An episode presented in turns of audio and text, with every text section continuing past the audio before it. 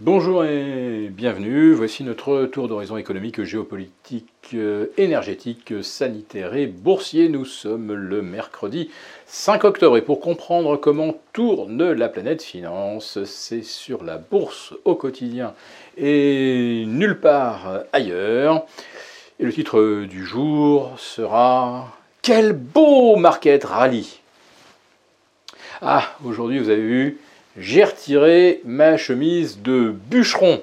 Euh, hier, ça a effectivement été massacre à la tronçonneuse euh, pour les vendeurs à, découvert qui se sont pris une séance à plus 4,30%.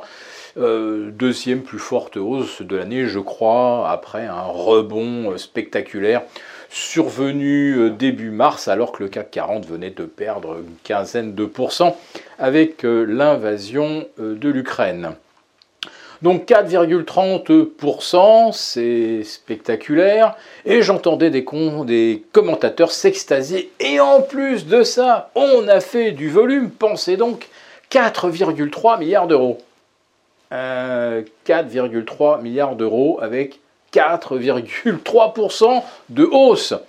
Mais ça veut dire qu'en fait, euh, il s'est pratiquement rien traité par euh, pourcent euh, gagné. en général, vous gagnez 1%. si on était à 2,5 milliards la, la, séance précédente, vous pouvez éventuellement atteindre 3 milliards pour aller chercher les tâches supérieures.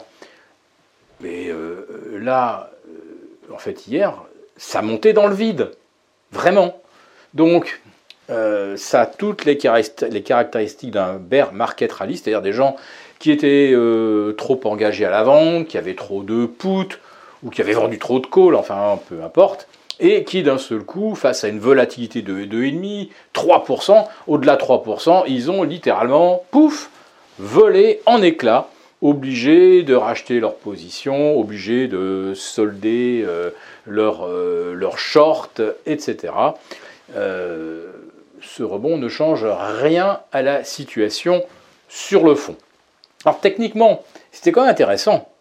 Parce que en remontant de 3000, pardon, de 5650 à 6040, on a effacé exactement la moitié du terrain perdu depuis le 13 septembre dernier lorsque le CAC était à 6400. Voilà, 50% du terrain perdu repris. Même chose pour l'Eurostox 50. Donc le prochain objectif, ça serait de reprendre 60% du terrain perdu, ce qui signifie environ 1,5% de hausse supplémentaire par rapport à la clôture de euh, mardi ce qui signifie 2,5% de gain par rapport au niveau qu'on atteint, alors que le CAC et l'Eurostox reperdent maintenant 1%. En revanche, pour les indices américains, le SP, le Nasdaq, le sursaut qui s'est amorcé dès jeudi dernier n'a pas permis de reprendre 50%. Non, on est sur l'autre ratio qui est 38. Ce qui signifie qu'il y a encore du potentiel à la hausse sur les indices américains, si jamais on imagine qu'ils peuvent eux aussi faire ce grand classique du retracement à 50%. Alors qu'est-ce qu'il faudrait pour ça? Ben, Il faudrait euh, pour ça des indices, des statistiques qui rassurent. Qu'est-ce qui pourrait rassurer le marché américain? Qu'est-ce qui peut rassurer Wall Street aujourd'hui? Ben, De mauvaises nouvelles, naturellement. C'est-à-dire euh, des, euh, des, chiffres suffisamment pourris pour qu'on se dise Ah, euh, la Fed, là, va bien falloir qu'elle tienne compte des signes de ralentissement. Alors hier, on avait les ISM, et qui étaient très mauvais aux États-Unis. Et puis, bah, vous aviez le PMI manufacturier, qui est l'équivalent de l'ISM, mais calculé par un institut allemand qui s'appelle Markit, et qui lui, au contraire, donnait une hausse. Alors on ne sait pas trop si vraiment l'économie américaine est en récession sévère ou en cours de ralentissement. On en aura peut-être une idée un peu plus précise aujourd'hui avec les statistiques ADP. ADP, c'est les créations d'emplois dans le seul secteur privé.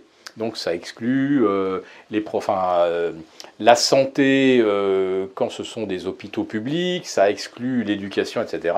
Donc on verra cet après-midi si on a ou pas un ralentissement des créations d'emplois. Alors hier, on a quand même eu un indicateur qui est l'indice JOLT. C'est en fait la compilation de toutes les offres d'emploi disponibles. Et les offres d'emploi ont diminué de 10% d'un mois sur l'autre. Alors, soit beaucoup de gens se sont fait embaucher, donc on n'a plus besoin de laisser les annonces, ou alors les entreprises n'ont plus besoin d'embaucher.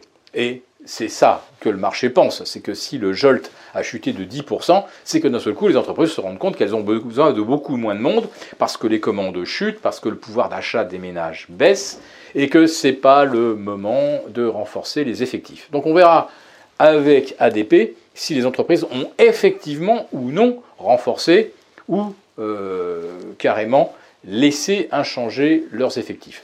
C'est un bon préalable, bien sûr, au NFP, c'est-à-dire euh, l'indice des créations d'emplois et du chômage attendu vendredi. Alors on n'est pas à l'abri d'une bonne mauvaise, surprise avec ADP. Si le chiffre est médiocre, eh bien ça relâchera encore plus l'attention sur les taux et ça propulsera les indices US un peu plus haut.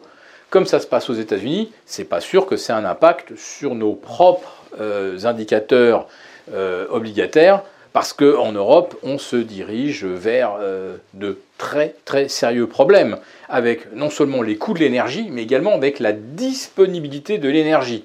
Et oui, on apprend que EDF pourrait euh, programmer vos compteurs Linky pour euh, interdire, par exemple, l'usage des chauffe-eau entre 12 et 14 heures. Mais demain, ça peut être entre 10h et 16h, et puis peut-être qu'après-demain, avec des températures extérieures négatives, vous ne pourrez plus chauffer euh, votre euh, pour le bain entre 6h du matin et, minuit. En tout cas, ce qu'on comprend bien, c'est qu'avec Linky, EDF a effectivement les moyens de vous empêcher euh, de vous servir de votre